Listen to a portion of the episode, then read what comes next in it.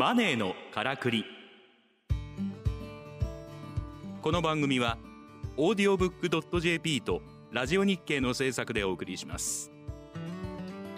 ご機嫌いかがですか？株式会社オートバンクの上田渉です。この番組は投資や移住副業リスキリング起業などさまざまな方法で自分らしくお金に困らない生き方を実践している人にインタビューします。話題のビジネスや働き方を取り上げてお金の流れ仕組みを分かりやすく解説します。さて今回のゲストは国内で初めてプロスポーツチームを上場させた琉球アスティーダスポーツクラブ株式会社代表取締役会長の早川修作さんです。よろしくお願いします。はい、よろしくお願いいたします。早川修作さんは琉球アスティーダスポーツクラブ株式会社代表取締役会長。沖縄から卓球のプロリーグである T リーグに参戦する琉球アスティーダやトライアスロンチームや飲食店を経営されています。そして2021年3月プロスポーツチームとして日本初となる琉球アスティーダの上場を導きました。さらに同年4月女子チームに参入し子会社の九州アスティーダ株式会社を設立し取締役に就任。同年8月子会社のアスティーダマーケティング株式会社 AMG 株式会社取締役に就任。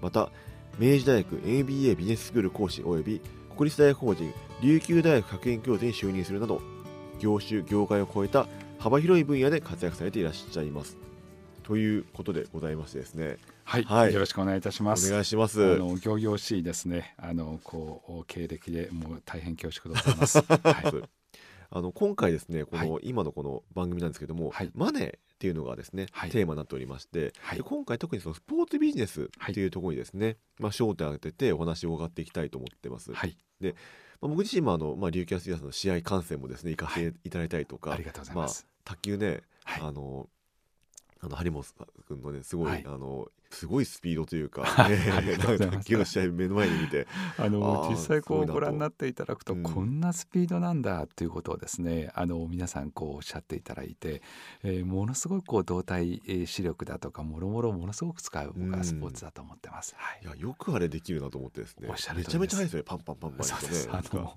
あと回転もそうでございますしあのスピード感といいですね、えー尋常ではないあのこうスポーツだと、はい。うん。改めて今思ってます。はい。なんかね駆け引きとかね含めてすごいじゃないですか。おっしゃる通りであの、ねこうどうサーブを出してくるのかどの回転なのかどこに落としてくるのか上回転横回転とかですね、もう全てこうですね あのこういえば本当心理の読み合いの競技でございますですね。はいなんかそういったその卓球をまさにそのスポーツビジネスっていはい。う形に、まあ、まさにエンターテインメント事業ですよね、にこう消化させたっていうのが早川さんじゃないかなと思っていて、ありがとうございます。はい。まあ、そういったなんかあのスポーツビジネスにしていこうスポーツビジネスやろうって思ったきっかけというか、そういった経緯ってなんかあるんですか、あのもともとプロスポーツチームの、まあ、オーナー経営というのはあ、まあ、以前から興味は多少ございました、あしかしながらこの T リーグというリーグが立ち上がった時に松下さんという方があ立ち上げてます。うん。チェアマンで立ち上げまして、えーその方から5歳で始めたスポーツで15歳でメダルが取れる可能性がある。また沖縄の貧富の格差がこれだけ拡大する中で、うん。お金をかけずしてチャンスが与えられる球技って卓球があるかとはい。言われました、それで僕の志にぴったりこうですね、えー刺さってはい。強い地域強いものに光を当てるんではなくて弱い地域弱いものに光を当てる。でそこの志にぴったり合ったことによって実は30分でチームを引き受けてしまったんです。30分で？そうでございます。すごいですねその決意。はい。スピードが。でまあ、あの実は僕結婚もあの出会って3週間で結婚をしておりましてですね。はい。はい、即断即決実行責任というのがですね私のあの テーマでございまして。しかしながらこうスポーツチームをこう引き受けてですね最初の話ではこうどこどこが4,000万スポンサーになっていただけるとかもろもろという話があの実にこう面白いことにあの実はもう全く話が違っておりましてですね、でそこでさまざまなこう企業様とこう面談をする中で、うん。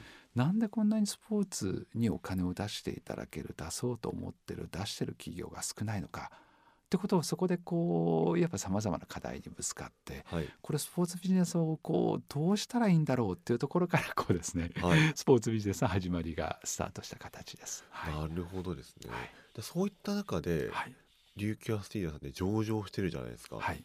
そのなんでその上場はい。しようと思ったのか、それで、まあ、どうしてその上場していくっていうなんかあの道を歩んで歩まれていったのかっていうような、はい。ぜひお聞きできればなと思うんですけども、い、かがでしょうか？ありがとうございます。あの先ほどのこう話の流れでですねあの話が全く違った。そこでさまざまな企業様を訪問していく中ではい。やはりこうスポーツにお金を出してる企業様出そうと思ってる企業様ものすごく少ない現実がある中で、うん。反対にこう出していただいてる企業様がまあ、結構あのもうあのやっぱ親会社であったりですねあの、はい。やっぱ大きな会社のお PRCSR でスポーツが使われてきている、うんでその中で3点課題がありました。まず1点目が本業で貴重に、えーもうあの稼いでいただいたお金をですねスポーツにこう出していただける。そういった企業様に対してスポーツチームが全くガバナンスが効いてない。つまり経理と財務が一緒であったりですね、ってことはお金を受け取る側と使う側が一緒であったりする、うんうん。そうなるとせっかく本業で一生懸命稼がれたお金をせっかく夢と感動を与えるスポーツに出していただいている。その企業様に対して2点目としてアカウンタビリティで説明責任、うん。つまり明確な PLBS 簡単なものしか出してないんですね。うん。これっておかしいなと。せっかく本業で稼がれたお金をスポーツというものに出していただけてるのに、うん。ガバナンスも効いてないしディスクロージャーうんもうされてない状況でお金をスポンサーとかになっていただいてる。これっておかしいなと。うん。なおかつ3点目として海外のマンチェスターさん含めていろいろなチームが上場してる。はい。はい。しかしながら日本でプロスポーツチームで一社も上場してる会社がなかったんですね。これって夢と感動を与えるスポーツにお金の循環があるべきにもかかわらず応援していただける企業様が少ないこの原因ってガバナンスも効いてないし情報公開もされてないし一社も上場してない。うん。これって海外に比較したらもう明らかに遅れを取ってます。うん。それを考えるとやはりこのおスポーツという、えーもう本当にこういくらテクノロジーが進化しても IT 技術が進化してもエモーショナルになる。気持ちが動かされる。うん。こういったものに対して本来お金の循環が必要だと思ったんですね。うん。でそこで、まあ、あの上場を選択していったといった流れです。はないるほどですね。いや本当に国内で初めてスポーツチームが上場っていうので、すごい話題になったと思うんですよね。なんかなんか野球とか、ねはいサッカーとか上場してそうじゃないですか。はいなぜか上場してないんですよね。はい、これがあの例えば巨人軍でもですね、はい。あのお大きなあー新聞社がやられていたりですね、うんまあ、結局その大手企業の PRCSR でスポーツが活用されていて、うん。でもこれからの時代と僕違うと思っていて、はい。えープロスポーツチームでしっかりと経営を成り立たせて、うん。スポンサーチケット収入に頼らない形で、えしっかり仕組み化をする必要があると僕は考えました、うん。そのために我々は上場してさまざまなこうですね事業を立ち上げていく、うん。その大親会社がいてえいわば大手商に頼るんではなく、うん単独で地域でスポーツチームが循環モデルの中でその地域の子どもたちに夢を与えてさまざまな、例えばその地域から選手を生み出していく、うん。そういった仕組みを作ることが必要なんではないかということで、はいうんうん。取り組んでいる次第です。まさにその卓球をするなら沖縄に行けっていうぐらいのブランド力になってきたわけですよね。いやーもうあのそのブランドをさらに強めてですね、うん。こう沖縄からオリンピック選手を出したりまた沖縄っていうのはまあアジアに近い。つまり、えーまあ、中国で実は9,000万人の卓球人口がそんないるんですか？はい。あのまあ、日本の10倍なんですよね、800万人しかあの日本はいない。はい。そうなると後進国のですねえーこれから発展していく途上国でもそうです台と板だけでできる、うん。また玉ができる。はい。そうなってくるとものすごく面積も取らないし中国の内陸部に行くといわば軒先でやってるのがビリヤードと卓球だったりする。へえ、つまりこう非常にこういわばあこれから後進国発展途上国であっても実はあのアフリカでもすごい強い選手が生まれてきてるんですよ。アフリカでもですか？はい、へえ。この前あのなんとうちのお張本智和というあの日本のトップ選手がですね、はいシンガポールのあの大会で、えーまあ、アルナというですね、えーアフリカの選手に、えー残念ながらちょっとですね及ばなかった試合が出てきてます。張本がですか？はい、つまりあのものすごくですね あのインドでも強い選手が生まれてきてる、アフリカでも強い選手が生まれてきてる、これって3年5年10年前では考えられなかったんですよね、はい。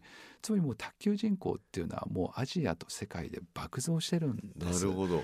そのマーケットに対して我々は沖縄から世界へというテーマで今取り組みをさせていただいてます。はい市場が広がってるってことですもんねおっしゃる通りです。マーケットがこチャンスですね。う、はい、うん広がっていってます。はい、なんかそういった中であのね琉球アスティダさんってはい、東京プロマーケットっていうね、はい。ちょっと特殊な市場に上場されてるじゃないですか、そこに上場した理由というか、はい。あのまあどういった市場で、はい。なぜそこに上場されたのかっていうのをぜひ教えてほしいなとあり思がとうございます。我々はもう最短最速で先ほどお伝え申し上げた即断即決実行責任といいましてですね、はい。もう我々は最低限のガバナンス最低限のディスクロージャー、うん。最短で上がれるマーケットというのがあのプロマーケット、はいプロ市場でございました。でそこでまず上がって、えーこれはあの僕大変恐縮ながら中学受験だと私は思ってます。はいでその次に今我々くら替えの作業をして、うんまあ、次あの実は高校受験に行って、はいまあ、プライムが僕はあの大学受験だと思ってます。まあ、そういった意味で今はあプロ市場しかしながらこれ反面裏を返すとですね特定投資家しかその株を買えないという市場でございます。うんえしかしながら特定投資家のバーがずっと下がってきてるんですね。うんうんうんで今で言うと、まあ、年収がこういくら以上であれば大体買えるとかですね。つまり、まあ、一般の市場と変わらない、えー原則こう一般の市場であっても株を買われる方って、まあ、それだけの年収がある方がうん。あったりします。でそうなってくると実は一般の市場とそこまで変わらない状態の市場に僕はなるんではないかってことをこれから読んでます。はい。えしかしながらまずは、えーもう最短で上がれる市場に最短で上がっていくっていうところでプロ市場を選んだという、なるほど。はい、ことでございます。はい。まあ、確かに要件さえ満たせばね上がれるそうでございます。ですもんね、はい。うん、実際でも上がってみて何か変わったこととかありましたか？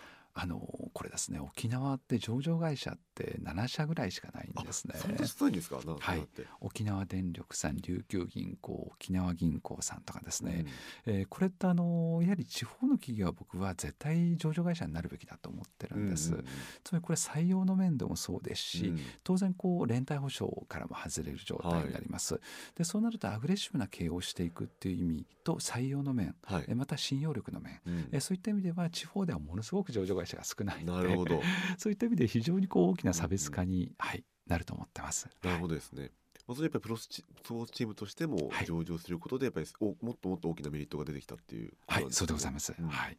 やはりあとスポンサー様へのですねアプローチであっても、やはりこう上場してるか上場してないかによって見え方が全然違います。はいえー例えばスポンサー様になっていただいても適正にこう言えばあーそのお経営をしているのかどうか、うん。えーそういったものすべてこうですね我々開示をさせていただいて、うん。経営状況がどうであろうとも1円足りずうもこれずれずにしっかりと開示をしています、そういった意味で安心感をこう与えることができるんではないかなと思ってます。ありがとうございます。本日はですね琉球アスティーダさんが上場を目指した理由というのをですね特にお話ししてあのいただきました。今回のゲストは早川修作さんでした。どうもありがとうございました、はい、ありがとうございます。